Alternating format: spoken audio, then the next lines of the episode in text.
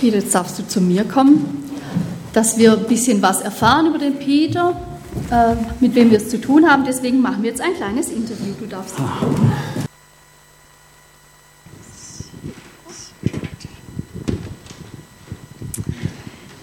Ja, ich habe mir überlegt, was ist interessant für uns, was würden wir ihn gern fragen und ich frage jetzt einfach mal das, was ich jetzt interessant finde. Ich hoffe, ihr findet es auch interessant. Peter, wo hast du deine Kindheit verbracht? Und gleich danach noch, wer hat dich in Bezug auf deinen Glauben ganz besonders geprägt? Ja. Ich bin im Bundesstaat Minnesota aufgewachsen. Das ist ein Bundesstaat, grenzt Kanada im Norden. Es ist ein raues Klima, sehr kalt. Man verbringt viel Zeit draußen im Winter beim Eishockeyspielen und Skifahren. Sehr schön.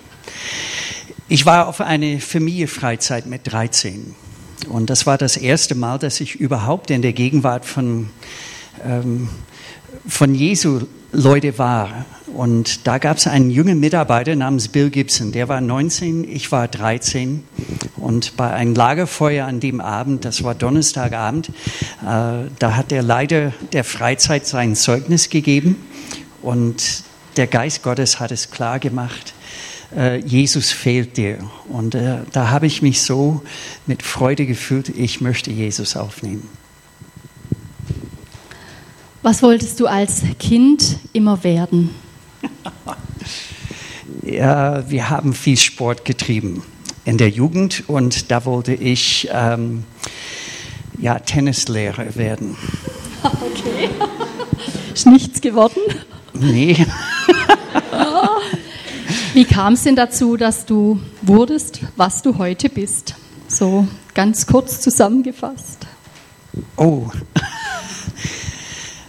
äh, das habe ich ja. natürlich dem Herrn zu verdanken. Das war einfach so, dass Jesus meine Familie äh, verändert hatte. Meine Mutter war geschieden, alleinerziehende Mutter. Sie hat wieder geheiratet und das war doch nicht das Glück im Leben für sie. Und daraufhin äh, hat sie Jesus aufgenommen. Und dann mein Stiefvater. Und dann waren wir auf diese Freizeit. Und dann habe ich Jesus aufgenommen. Und meine Schwester Heidi, meine Schwester Lori und dann mein Bruder Scott. Das war äh, also einmalig, was er in unserem Leben äh, eben gemacht hat. Und dann, als ich 18 war, haben meine Eltern von der Fackelträgerarbeit gehört. Und die Bibelschule in Deutschland. Und mütterliche Seite, das ist die Familie Kraut aus Oberbayern. Und sie haben, ich glaube, gedacht, es wäre schön, zurück zu den Vorfahren vielleicht. Und, und äh, also so haben sie mich angemeldet. Und Bodenseehof und die Arbeit der Fackelträger wurde eindeutig zu meiner geistlichen Heimat. Und äh, viele äh, Gottesmänner und Frauen haben mich im in meiner Beziehung zum Herrn sehr geprägt und, und zum großen Segen sind sie geworden. Du hast ja nicht so viel freie Zeit, habe ich schon rausgehört bei unseren Gesprächen heute Abend. Aber wenn du mal freie Zeit hast, was tust du dann am liebsten? Ich gehe regelmäßig laufen, um mich fit zu halten. Gabi, meine Frau und ich sind gerne in die Berge, entweder Skifahren oder Wandern. Ähm, und ich würde sagen, wir sind sehr an andere Länder, Kulturen und, und Menschen interessiert. Und das kommt uns sehr entgegen am Bodenseehof. Und wenn wir Gelegenheit haben, sie in ihrer Heimat zu besuchen, das machen wir gern. Noch eine letzte ja, Frage ist nicht, aber ein letztes. Auferstehung, Leben. Was fällt dir da für ein Aspekt ein. Einfach ja. ein wichtiger Aspekt für dich, was es heißt, Auferstehung, Leben. Ja. Darf ich zwei nennen? Ja. Ganz einfach so, durch die Auferstehung Jesu Christi hat er es gebracht, dass der Geist Gottes in uns wohnen kann und dass Jesus in uns gegenwärtig ist. Das ist das Geheimnis des Christseins. Und wenn der Geist Gottes es fertiggebracht hat, Jesus aus dem Tod herauszuführen, wie es in Römer 8, 11 heißt, dann kann er mit, mit jedem meiner Schwächen fertig. Und das ist eine, eine große Ermutigung und Tatsache im Leben eines Kindes Gottes. Vielen Dank und da darfst du jetzt weitermachen. Sehr schön.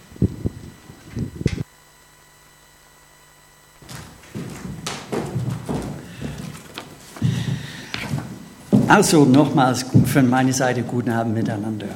Ich habe ähm, zwei Blätter äh, ausgedruckt und die wollte ich verteilen.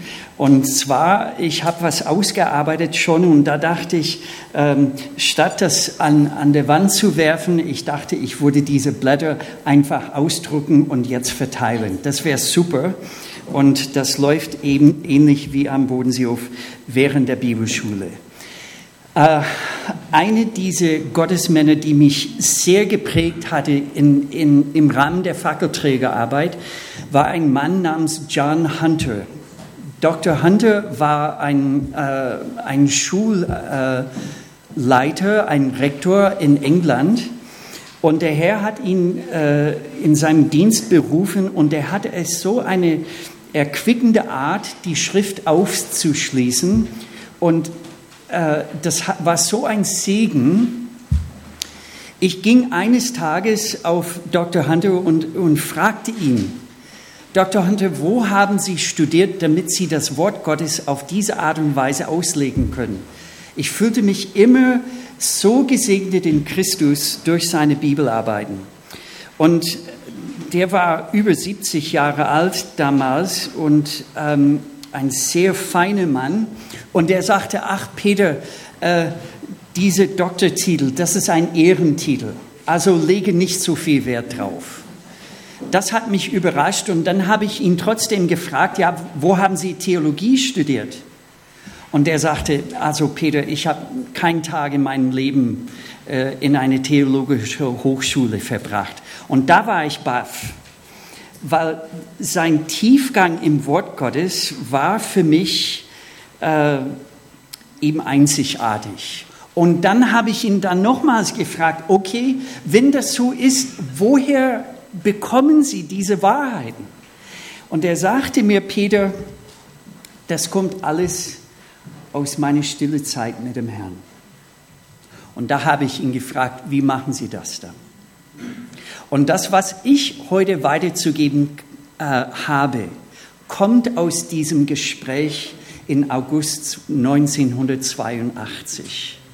Und da bin ich äh, dem Herrn sehr, sehr dankbar für Dr. Hunter und solche Männer und Frauen, die mir gezeigt haben, wie Jesus das Wort in unserem Leben anwenden möchte. Und deswegen liegt das Thema mir sehr auf dem Herzen. Und anhand dieser Blätter möchte ich das äh, weitergeben heute Abend. Äh, das, äh, die Zeit wird nicht ausreichend, äh, alle Bibelstellen nachzuschlagen und alle Punkte äh, gründlich zu betrachten. Aber diese Tage sollen dazu dienen, dass es äh, darum geht, wie kann ich praktisch Auferstehung leben? Wie kann ich dieses Auferstehungsleben Christi, was in mir wohnt durch seinen Heiligen Geist, äh, pflegen? Wie kann ich bewusster mit ihm leben? Darum geht es in diesen Tagen. Und da möchte ich über eine neue Sicht sprechen, die mir sehr am Herzen liegt. Und zwar folgendes. jedes Mal, wenn wir Zeit im Wort Gottes verbringen, verbringen wir gleichzeitig Zeit mit dem Sohn Gottes. Und das ist sehr, sehr wichtig zu wissen, dass wenn wir im Wort Gottes Zeit verbringen, wir verbringen Zeit mit einer Person.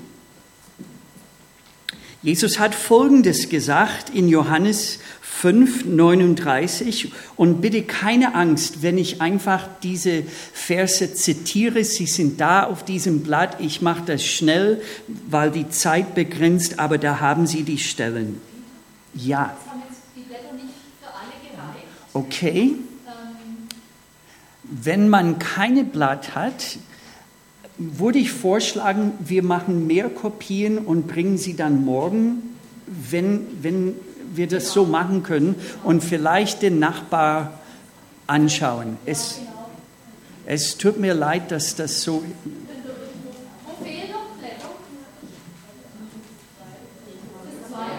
Oder vielleicht kann ein Ehepaar ein, ein Blatt teilen. Oder ich sehe, ich sehe Geschwister hier. Geschwister können ein Blatt teilen.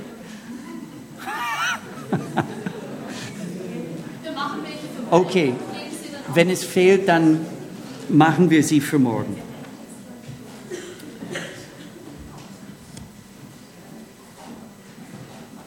Ich lese eine Stelle aus Johannes 5, 39. Und da hat Jesus die Schriftgelehrten angesprochen. Und das heißt dort, ihr erforscht die Schriften, denn ihr meint in ihnen das ewige Leben zu haben. Und sie sind es, die von mir zeugen, und ihr wollt nicht zu mir kommen, damit ihr Leben habt. Und sie haben damals einen Fehler gemacht, und zwar, sie, sie wüssten was vom Wort Gottes, aber sie kannten den Gott des Wortes nicht. Und das war ihr Fehler. Ähm, vor 100 Jahren, als ich auf der Bibelschule war, es war so, da hatten wir kein E-Mail, da hatten wir Snail Mail. Da hatten wir, äh, das nennt sich Briefe. Wir haben Briefe geschrieben. Und per Hand, und es dauerte fünf bis sieben Tage nach Amerika, fünf bis sieben Tage zurück. Also zwei Wochen war es Abstand. Also so war es damals. Einige andere können von diesem Zeitalter bezeugen. Und ähm, es war so, wir haben unsere Fächer unten äh, neben dem Spielraum am Bodenseehof und die Leitung der Bibelschule war sehr weise. Sie haben unsere Post erst nach dem Mittagessen rausgegeben, nicht vor dem Mittagessen und sicherlich nach dem Frühstück, denn wir sollten uns auf Unterricht konzentrieren. Aber nach dem Mittagessen, da haben wir unsere Post bekommen. Und das war eine, eine, äh, ein Ereignis für sich. Denn wir haben 40 Tage, 14 Tage gewartet auf eine Antwort auf unsere Briefe. Und ich weiß noch, einige zierliche äh, mennonitische kleine Mädchen, die so ein Prince Charming zu Hause gehabt haben, sie haben besondere Freude an, an der Post und sie waren in der Lage, so die Jungs, die zweimal größer waren als ihnen, aus dem Weg zu werfen, damit sie diese Briefe bekamen. Und normalerweise gingen sie allein, haben sie den Brief ein, zwei, dreimal gelesen und dann gingen sie im Zimmer und da haben sie eine Art Zeugnisrunde gehabt und haben erzählt manchmal von einiges, was Prince Charming äh, eben geschrieben hatte. Und sie haben nichts sowas in dieser Art weitergegeben. Meine Güte, was für eine Grammatik und seine Wortschatz, also diese Woche. Und in der Ursprache, dieses Wort heißt so und so und in der Bezug, also der hat das an mich gerichtet und so. Und, und guck mal, die Briefmarken, die kommen aus Kanada und diese Hunde und Schlitten, so transportieren sie unsere Post daheim. Und äh, nee, sie haben nicht über den Brief selbst so viel Acht drauf gegeben, gar nicht auf Grammatik und so. Es ging einzig und allein um eine Person. Und der Brief war da, um diese Gemeinschaft mit dieser Person zu pflegen. Und das ist die Sicht, die ich, die ich jetzt heute Abend vermitteln will. Wenn wir Zeit im Wort Gottes verbringen, verbringen wir gleichzeitig Wort, äh, Zeit mit dem Sohn Gottes. Denn Jesus sagte in Johannes 5, 39, die Schriften, das Alte Testament, zeugt von mir, auch dritte Mose. Und ich glaube, unsere Sicht, wenn es um dieser persönliche Umgang mit dem Wort Gottes geht, da brauchen wir eine Sinnesänderung. Ich komme zu dem Wort Gottes, um mit dem Sohn Gottes Zeit zu verbringen. Herr, ich möchte dich begegnen in deinem Wort. Es gibt ein schönes Wort in 2 Timotheus 3,16. Das heißt es in Gottes Wort, alle Schrift ist von Gott eingegeben und nützlich zur Lehre, zur Überführung, zur Zurechtweisung, zur Unterweisung in der Gerechtigkeit. Hier, wo es heißt, alle Schrift ist von Gott eingegeben, das Wort heißt eigentlich, äh, alle Schrift ist Gott äh, gehaucht. Alle Schrift ist von Gott gehaucht. Also in der Regel, äh, da muss ich sehr nahe an einen Mensch herankommen, wenn ich seinen Atem spüre oder rieche. Da kommt man eine Person sehr nahe. Und, und ich, wir brauchen diese neue Achtung und Ehrfurcht vor dem Wort Gottes und wissen, wenn wir das Wort Gottes in der Hand nehmen, da behandeln wir ein Wunder. Das ist wie kein anderes Buch der Welt. Das ist Gottes lebendige Wort, von Gott gehaucht und an uns gegeben, damit wir den Sohn Gottes drin begegnen. Das hat sich geändert in meinem Leben, seitdem ich mit Dr. Hunter damals gesprochen hatte. Eine zweite Sache, die ich erwähnen möchte, ist Folgendes. Wir müssen es lernen, das Wort Gottes wirken zu lassen. Lasst das Wort wirken. Das ist ein wirksames Wort, was wir in der Hand haben. Es muss uns bewusst werden, wie es in Hebräer 11.3 steht, Gott hat das Universum geschaffen durch sein Wort. Jesus laut Matthäus 8, 16, der hat Dämonen ausgetrieben durch das Wort. Durch das Wort hat Jesus Lazarus aus dem Tod her, äh, herausgerufen. Das ist ein lebendiges, wirksames Wort. Und wie es in Apostelgeschichte 19, 20 steht, so wuchs das Wort des Herrn mit Macht und erwies sich kräftig. Apostelgeschichte 19, 20. Das ist ein wirksames Wort. Das ist äh, äh, ein, ein, ein Wort, das in der Lage ist, die Realität, was drin steht, in meinem Leben zu bewirken. Es ist ein wirksames Wort.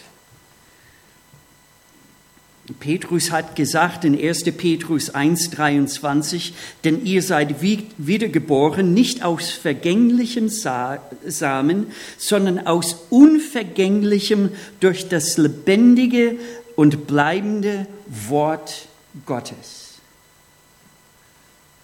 Er nennt dieses Wort oder beschreibt dieses Wort als lebendige, bleibende Samen. Wir haben einen Student an der Bibelschule vor einige Jahre gehabt aus Ägypten. Und das war in der Zeit, als sie diese berühmte Pharao, äh, King Tut, nennen wir ihn auf, auf Englisch, der ist sehr jung gestorben, war sehr berühmt in äh, ägyptische Geschichte. Wir haben, sie haben eben sein, sein Grab gefunden. Und interessanterweise in, diese, in, in, in diesem Kammer da haben sie einen Korb voller Weizenkörner gefunden, 3000 Jahre alt. Und irgendein Archäologe vor Ort wollte wissen, wird diese Samen noch Frucht hervorbringen? Und so nahmen sie ein Weizenkorn, haben es in die Erde eingepflanzt und es tatsächlich da ist ein, ein, ein Spross, ein, eine kleine Pflanze aus der Erde gekommen. 3000 Jahre alt. Und daran erkennen wir, das ist sehr simpel, in dem Samen gibt es Leben. Und wenn dieses Samen keimt, springt das Leben hervor. Und Gottes Wort spricht von sich und beschreibt sich das ist lebendige, wirksame Samen. Und es steckt in diesem Wort eine Lebenskraft, eine Lebensrealität. Und das Wort Gottes will diese Realität in meinem Leben bewirken. Und deswegen sage ich unseren Studenten, das Wort Gottes ist wie eine zeitliche, äh, eine geistliche Zeitbombe. Und hier muss man immer an diesem Wort über das Wort denken. Ich weiß, manchmal scheint es uns, wenn wir Zeit im Wort Gottes haben, ich erlebe diese Bombe nicht automatisch. Hat sich diese Zeit gelohnt? Denk immer an dieses Gleichnis mit dem Samen. Das dauert manchmal. Und dieses Prozess des Keimens, das wirkt im Verborgenen. Und hier müssen wir ein Eselsgeduld haben. Und ich merke es bei unseren Studenten, die im Unterrichtssaal, für äh, dieses Jahr war es 529 Stunden. Das ist eine Menge äh, Bibellehre innerhalb sechs Monate. Und manchmal meint man, ja, man sieht ein Leben an und meint, hat es was gewirkt? Es kann sein, wir werden nicht wissen, bis ein Jahr, zwei Jahre, vielleicht zehn Jahre später. So, ich, ich will uns Mut machen. Die Wirkung des Wort, Wortes dauert manchmal. Und vielleicht scheint es dir heute Morgen, hat es, das, das habe ich nicht so prickelnd empfunden. Das Wort Gottes wirkt im Verborgenen und ist wie eine geistliche Zeitbombe. Ein anderes Wort, was ich weitergeben möchte, ist folgendes. Da habe ich äh, geschrieben, Speise dein Gottvertrauen oder speise deinen Glauben und deine Zweifel werden verhungern. Unsere Studenten haben gesagt, unter anderem, da gebe ich ein, ein Blatt am Anfang der Bibelschule und eine Frage ist es, ähm, was ist deine größte Herausforderung in deinem Leben mit Jesus? Und oft kommt diese Rückmeldung, die größte Herausforderung ist es für mich, wie kann ich Glauben praktizieren? Ich habe erhebliche Probleme mit dem Gottvertrauen. Und ich glaube, wir können alle äh, ein Stück weit das nachvollziehen. Und hier möchte ich was erwähnen, was, was äh, in diesen Tagen sehr, sehr wichtig ist.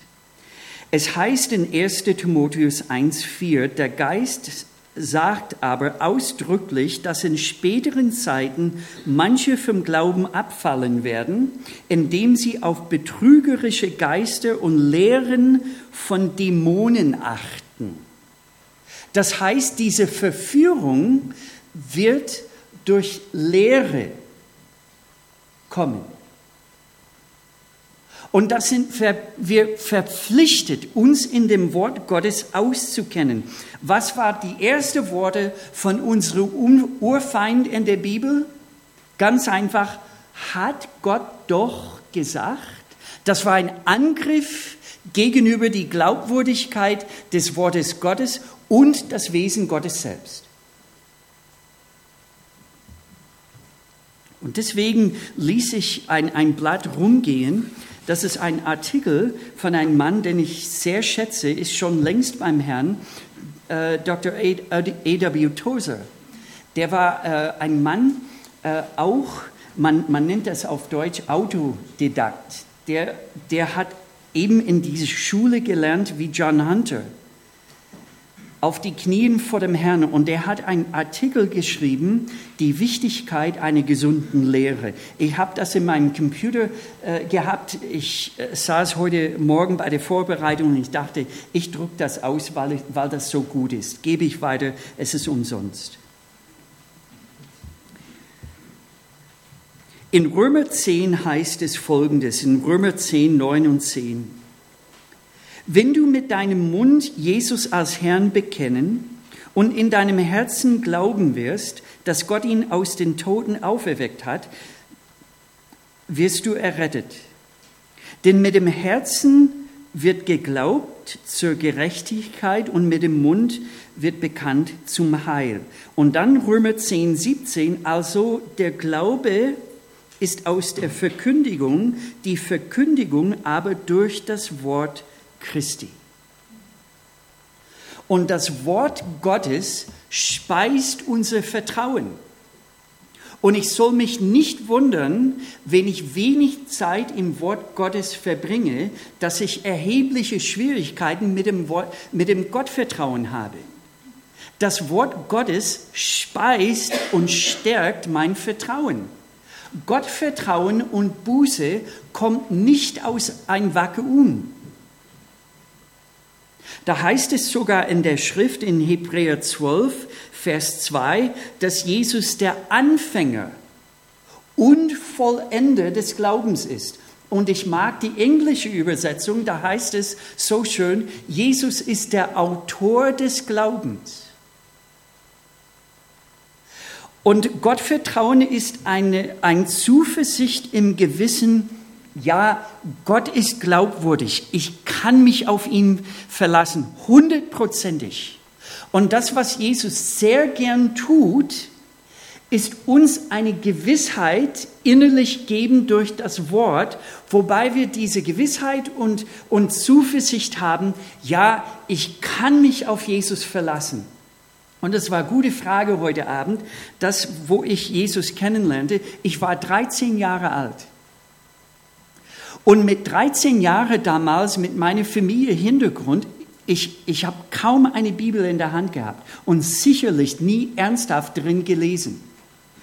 Aber als ich das Wort Gottes damals hörte auf diese Freizeit, mit dem Verstand habe ich so, so wenig verstanden, aber in meinem Herzen, in meinem Gewissen habe ich ein Zuversicht gewonnen innerlich, ja, ich kann mich und ich will mich auf Jesus verlassen.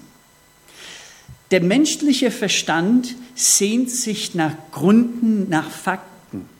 Das menschliche Herz, das Gewissen sehnt sich nach der Wahrheit. Und ohne dass ich so viel äh, biblische Fakten kannte, als ich das Predigen hörte, erkannte mein Herz die Wahrheit durch den Geist Gottes. Und deswegen ist das Wort Gottes so, so unentbehrlich, wenn es darum geht, ich will mein Vertrauen in Jesus vermehren. Wir sollen viel Zeit im Wort Gottes verbringen. Viel Zeit. Denn unser Glauben wächst in Zusammenhang mit der Erkenntnis des Objektes unseres Glaubens. Und je mehr ich die Vertrauenswürdigkeit Jesus erkenne und je mehr der Geist Gottes mir diese Gewissheit schenkt, desto einfacher wird es, mein Vertrauen auf ihn zu setzen. Speise deinen Glauben und deine Zweifel werden verhungern. Ein nächster Punkt, das ist auf der Rückseite, auf Seite 2.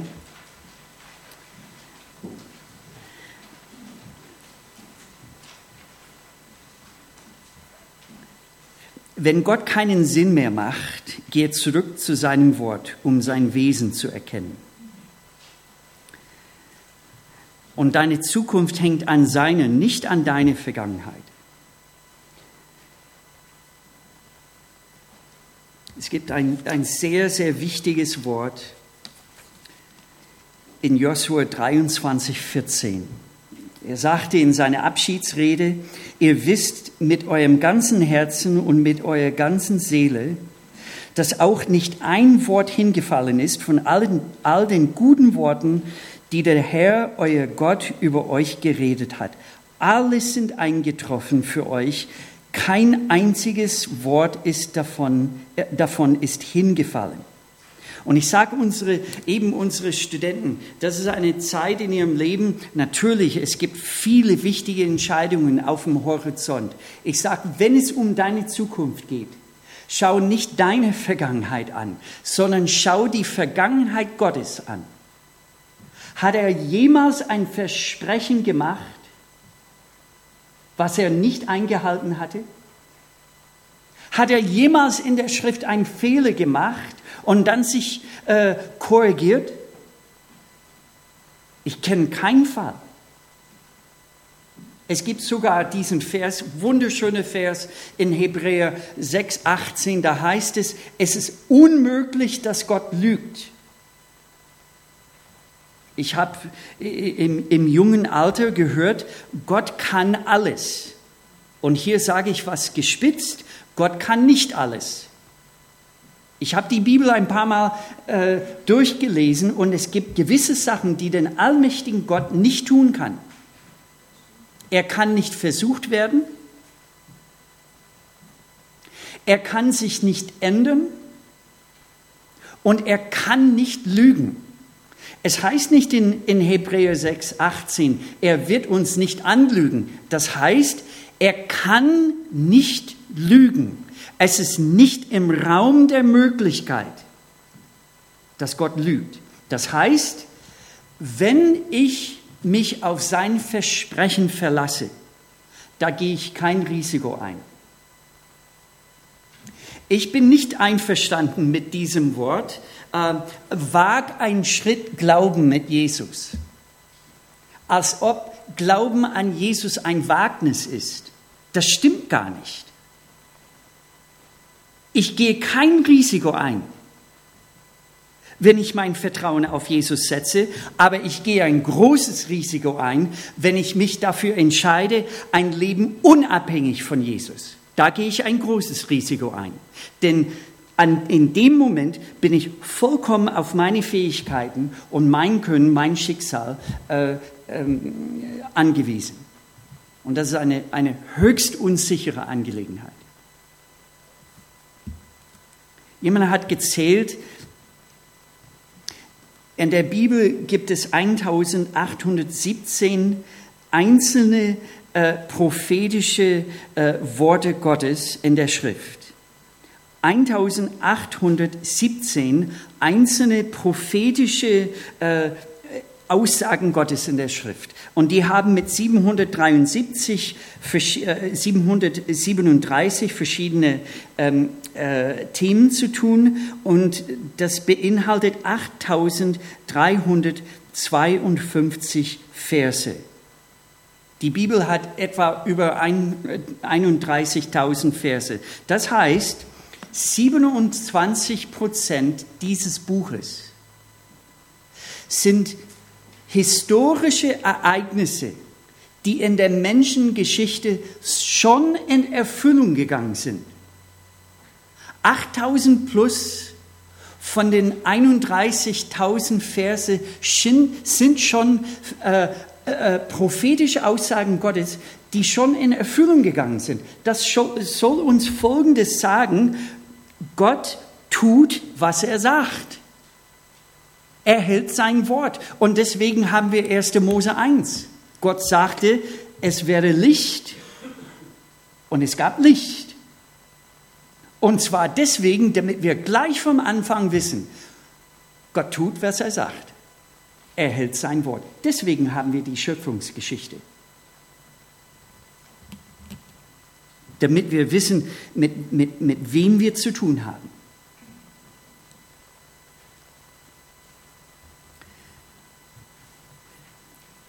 Eine, eine vorletzte Sa äh, Sache, bevor ich zu meinem Plan komme. Ich habe da geschrieben, die Bibel ist das einzige Buch der Welt, dessen Autor jedes Mal gegenwärtig ist, wenn wir es lesen.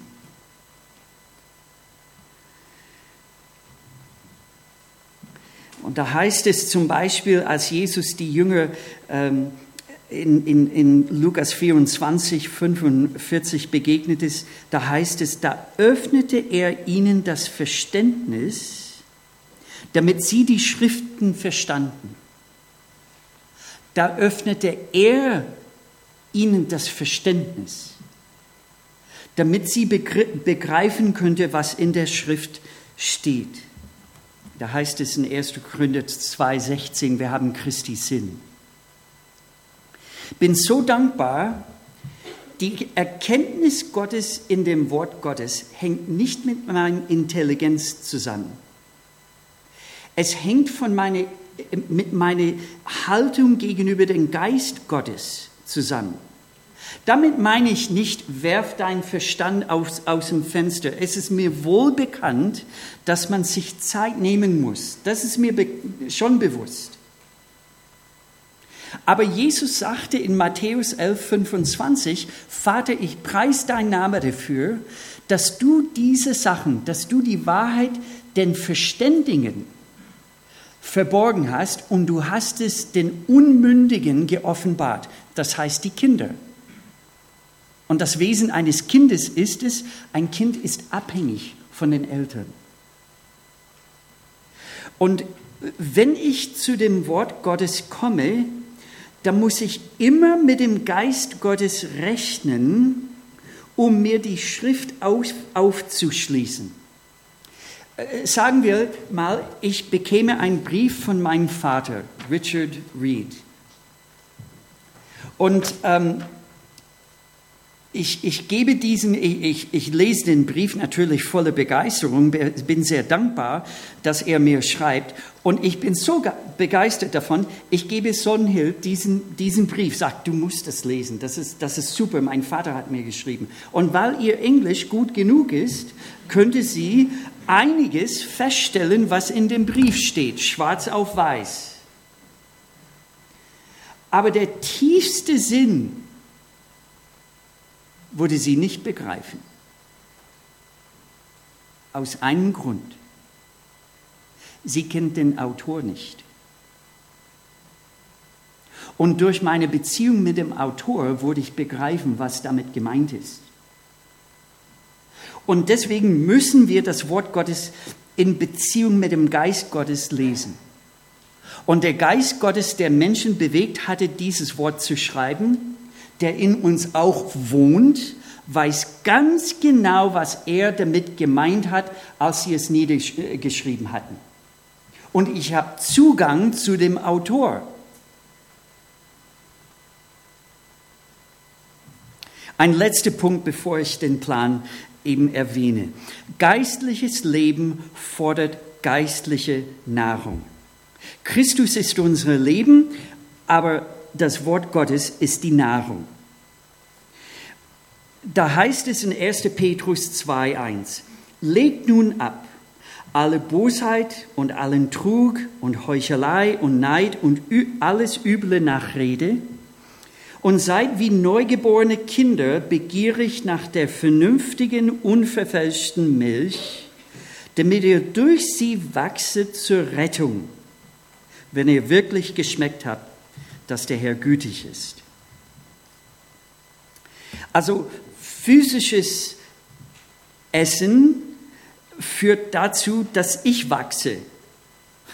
Geistliche Nahrung führt dazu, dass Christus in mir wächst. Das Prinzip ist das gleiche, aber geistliche, geistliches Leben benötigt geistliche Nahrung. Es geht nicht anders. Und Gott gab uns sein Wort als geistliche Nahrung. Und hier ist die Rede von diese äh, neugeborene Kinder. Neugeborene Kinder. Und hier kommen wir zu diesem Thema Auferstehung leben. Ein Wunder ist passiert in meinem Leben mit 13 Jahren. Als ich Jesus aufgenommen hatte und wiedergeboren wurde durch den Heiligen Geist, ohne dass der, der Jugendpastor mir eine Predigt gehalten hatte, du sollst eine stille Zeit haben, wollte ich von mir aus in die Bibel lesen. Mit 13 Jahren, das ist ein Wunder. Ich habe sogar meine Eltern gefragt, könnt ihr mir eine Bibel besorgen? Denn ich hatte Sehnsucht. Diese Sehnsucht war vor meiner Bekehrung nicht da. Und zwar warum? Ganz einfach, der Geist Gottes war nicht vorhanden. Und der Geist Gottes sehnt sich nach dem Wort Gottes. Und ich kam äh, auf eine, eine Mitarbeiterin einmal, Dana Jackson, sie war Krankenschwester und sie kannte sich äh, mit Säuglingen äh, aus. Und, und ich fragte dann, warum ist, ist diese Muttermilch so wichtig? Und sie sagte Folgendes, das habe ich, äh, habe ich nicht gewusst. Sie sagte, die Muttermilch verändert sich, wenn das Kind krank wird, zum Beispiel. Das ganze Abwehrsystem von Mutter wird dadurch vermittelt. Sie sagte, die Zusammensetzung von Muttermilch, die ganzen Nahrungsbestandteile ändern sich äh, tagsüber. Es gibt ein Abfuhrmittel zum Beispiel in Muttermilch. Und es ist einfach so, die, diese Milchpulver, die Sie jetzt heutzutage erfunden haben, das können Sie nicht wiederherstellen. Das heißt folgendes, es war ursprünglich von dem Herrn äh, gedacht,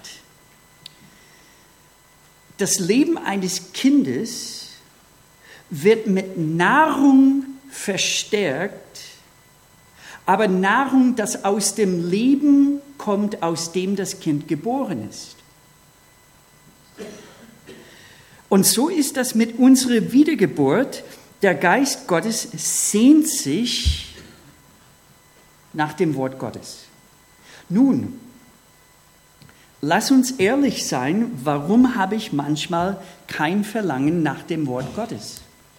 Und wenn das so ist, kann ich dieses Verlangen nochmals gewinnen?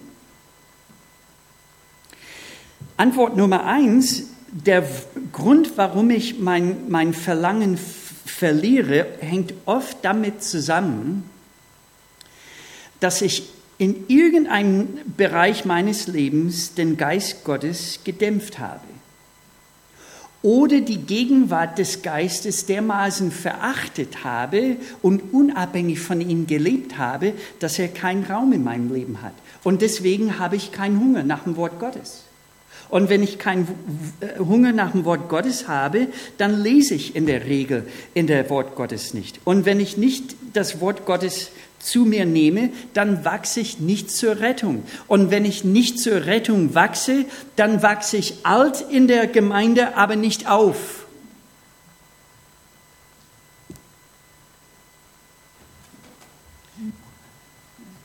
Ich gewinne einen Hunger nach dem Wort Gottes, wenn ich ganz einfach das Wort Gottes gehorche.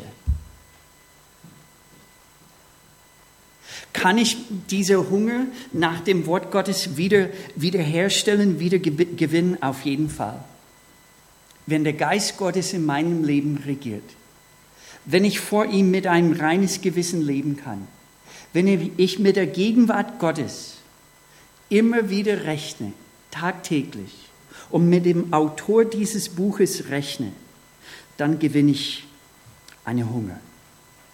Nun zu dem Plan.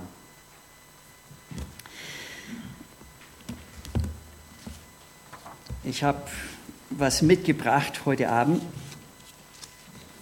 und das gebe ich gerne weiter.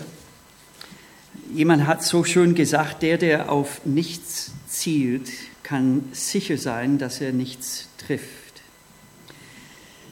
Ich muss bekennen, äh, durch, durch meine Arbeit, äh, oder sagen wir mal so, zu gewisse Lebensphasen, ähm, also früh in der, Morgen, in der Morgenstunde war nicht unbedingt meine beste Stunde, vor allem an der Uni, als ich studiert habe. Vielleicht können einige das nachvollziehen. Jetzt ist das eher eine, eine, die bessere Zeit für mich. Meine Kinder würden sagen, meine Tochter Katharina würde eindeutig sagen, abends, Papa, abends, also in der Nacht, wenn du schon längst schläfst, da habe ich meine stille Zeit. Gut, jede Zeit ist eine gute Zeit, aber gib Jesus die beste Zeit. Und das wird sich wahrscheinlich ändern durch unsere Leben. Unsere Leben hat ein gewisses Rhythmus. Und ich bin dafür, wir sollen ihm die beste Zeit geben. Die Psychologen sagen, es dauert etwa sechs Wochen, bis äh, etwas zu, zur Gewohnheit wird. Ich weiß, wie das ist mit dem, mit dem Laufen. Da musste ich von Null anfangen mit dem Cooper-Test. Und, und dann hat mein Freund Charlie Binder äh, mich mitgenommen und ermutigt und dann ging es weiter und weiter und weiter. Ich weiß noch, so fing es mit dem, mit dem ähm, äh, Tippen an.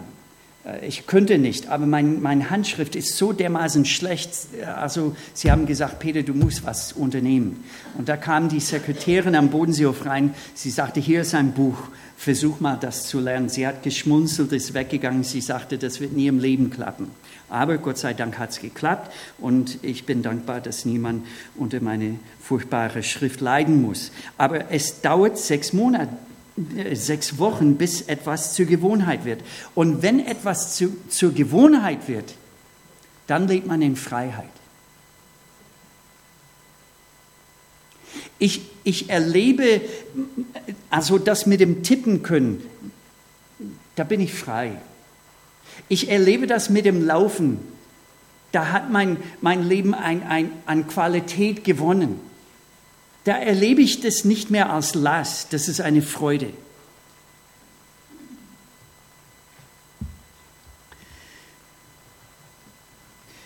Die Leute kommen auf mich zu und sagen, Peter, jedes Mal, wenn du in der Schrift liest, hörst du Gottes Stimme? Nein, das kann ich nicht sagen.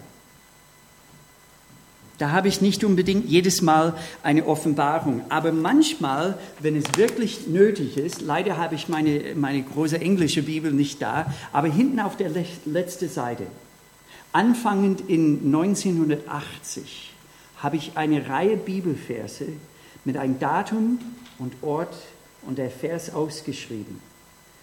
Da der Herr in seine Gnade mich eindeutig angesprochen hatte auf eine Art und Weise, die wegweisend war für mein Leben. Und manchmal ist das so. Manchmal geht man durch ein dunkles Tal.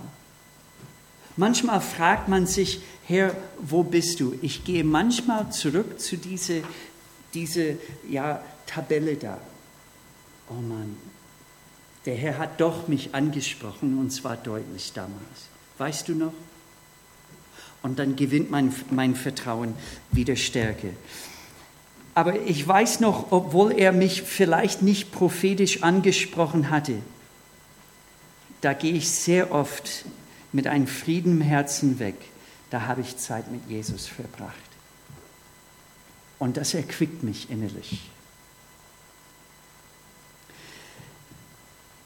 Ich wünschte mir, ich könnte jeder sagen, da gibt es einen Trick, und das ist eine einmalige Angelegenheit und dann, dann gibt es Autopilot äh, äh, und dann geht es einfach glatt im Glaubensleben. Aber es ist nicht so. Das ist ein Prozess und geistliches Wachstum ist ein langes Prozess. Ich bin zweimal im Marathon gelaufen ähm, und das erste Mal war in Berlin mit 25.000 anderen. Ich habe den Gewinner niemals gesehen, natürlich. Ich habe seinen Namen in der Zeitung am nächsten Tag gelesen. Aber ich, kann, ich, ich weiß nur eins von dem Mann. Er ist nicht per Zufall den Gewinner geworden, sondern im Verborgenen Tag ein, Tag aus, über mehrere Wochen hat er sich auf das Rennen vorbereitet. Und dann auf einmal wurde alles offenbar, was er im Verborgenen, im Privat gepflegt hatte. Und so ist das im Glaubensleben. Und vielleicht kennen wir jemanden, der, der, so mit dem Herrn lebt und, und ihm so bezeugt, ich, ich kann uns versichern, das geschieht nicht per Zufall. Da haben sie Zeit mit dem Herrn im Verborgenen verbracht, auf eine Art und Weise, die uns nicht bekannt ist. Aber das ist offenbar in der Öffentlichkeit und man merkt es an ihrer Person. Hier ist mein Plan. Hier ist das, was Dr. Hunter mir damals gegeben hatte. Ich habe die Bibel in vier Abschnitte äh, eingeteilt. Geschichte, das ist 1. Mose bis Esther. Weisheit Hiob bis Hohelied. Propheten, das ist Jesaja bis Malachi und dann das Neue Testament. Und das, was ich mache, egal wo ich bin, da kann man hier äh, lesen, äh, mit dem Zug unterwegs nach Schloss Klaus, in der Ziegelstraße 10, mit dem Zug nach Plochingen oder Schöneich, egal wo ich bin. Ich, ich, ich schreibe Datum, Ort. Und dann lese ich ein Kapitel aus jede vier, äh, ein Kapitel aus ähm, diese vier Abschnitte. Geschichte, Weisheit, Prophetie und Erfüllung. Und ich komme zu dem Wort und ich komme in der Erkenntnis, Jesus kennt mich genauso wie ich bin heute. Er weiß ganz genau, was ich brauche. Und wenn er mich ansprechen will auf eine deutliche Art und Weise, kann er. Aber ich komme hauptsächlich in diesem Moment, die Gegenwart Jesu wahrzunehmen, meine Gemeinschaft mit ihm zu pflegen. Und ich fange bei 1. Mose 1 an und ich lese den Kapitel vielleicht ein, vielleicht zweimal, vielleicht die Hälfte äh, durch. Und in der Regel ist das so, ich merke ein Vers und das ist mir wichtig. Ich kann nicht sagen, ich höre eine Stimme, aber ein Vers oder, oder Aussage oder eine, etwas, ja, ist, trifft mich. Und ich schreibe diesen Vers auf und ganz einfach in einem Paragraph meine Gedanken dazu. Da gehe ich dann zu äh, Hiob, macht das Gleiche. Dann ähm, Jesaja, dann Matthäus 1. Und dann am nächsten Tag fange ich bei 1. Mose 2 und, und, und, und. Und wenn ich bei 1. Äh, Mose 50 bin und ich bin immer noch in Jesaja, ich mache immer noch mit Jesaja weiter bis Kapitel 66 und dann fange ich das nächste Buch an. Und ich bin bis dahin in, in 2. Mose und ich mache das einfach so. Und ich habe so damit angefangen, weil ich einseitig wurde in meine Bibel lesen. Ich ging gern zu den Psalmen, Johannes Evangelium. Aber dritte Mose und manchmal diese Listen in erste und zweite Chronik, gibt es einen Sinn drin. Die Bibel legt die Bibel selbst aus. Und man kann nicht Hebräerbrief verstehen, bis man Zeit in dritte Mose verbracht hat. Aber das, was ich heute anspreche, ist ganz einfach diese Begegnung mit Jesus in der Schrift. Hier ist etwas, ja, vielleicht ein bisschen eigen. Ich suche nach einer Bibel ohne Kommentare drin, ohne Bilder. Ich, ich habe keine, keine äh, farbige Stifte und zwar aus dem Grund. In der Vergangenheit habe ich einen Vers oder Abschnitt unterstrichen und dann das nächste Mal, wenn ich das lese, sage ich fast unbewusst, ach, schon kapiert, schon begriffen, ich springe rüber.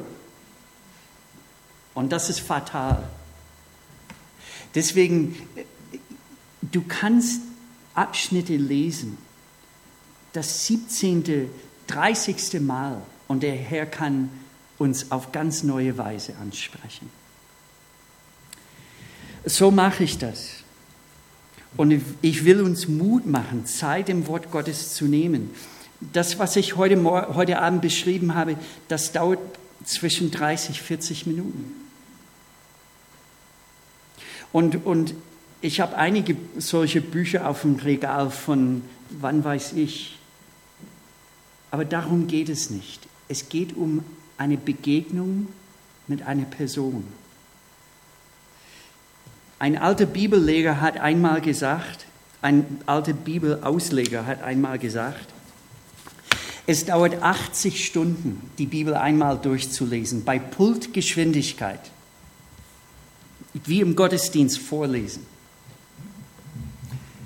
Äh, ich habe das in einer Gemeinde äh, gesagt und nächstes Jahr war ich wieder in der Gemeinde und eine Frau kam auf mich zu und sie sagte, darf ich was bekennen? Ich sagte, ja, natürlich. Ich wusste nicht, was sie vorhatte. Sie sagte, letztes Jahr waren sie hier und sie haben gesagt, es dauert 80 Stunden, die Bibel einmal durchzulesen. Ich habe ihnen nicht geglaubt. Ich habe in der Zwischenzeit aber die Bibel auf CD gekauft, damit ich die Bibel äh, während des Autofahrens hören kann. Wissen Sie, wie viele Stunden es gibt auf diese CDs? Ich sagte Richtung 80. Sie sagte, genau. 80 Stunden. Das betrifft weniger als 2% des Jahres. 30 Minuten am Tag im Wort Gottes. Ungefähr 2% des Tages. Im Durchschnitt verbringen Leute heutzutage 13 Stunden pro Woche im Internet. Ich sage unsere Studenten auf Englisch, get off of Facebook and get your face into the book.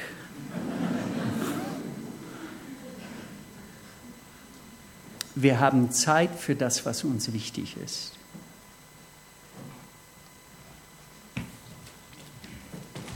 Als ich in Kanada wohnte, sechs Jahre lang, da habe ich einen Dokufilm gesehen über die Eskimos, ganz im Norden.